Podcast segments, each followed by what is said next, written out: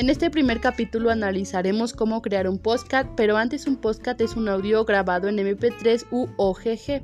Los ejemplos son los audiolibros, audioseries y radionovelas. También está el podcasting, que es la creación y edición de audio de un podcast y esto se realiza en software ya sea en tu computadora o celular.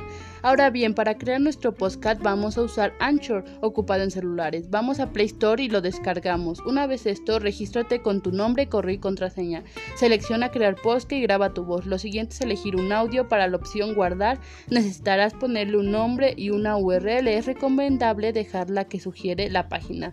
Da una pequeña descripción a tu podcast. Elige tu imagen de portada y plataforma para publicarlo.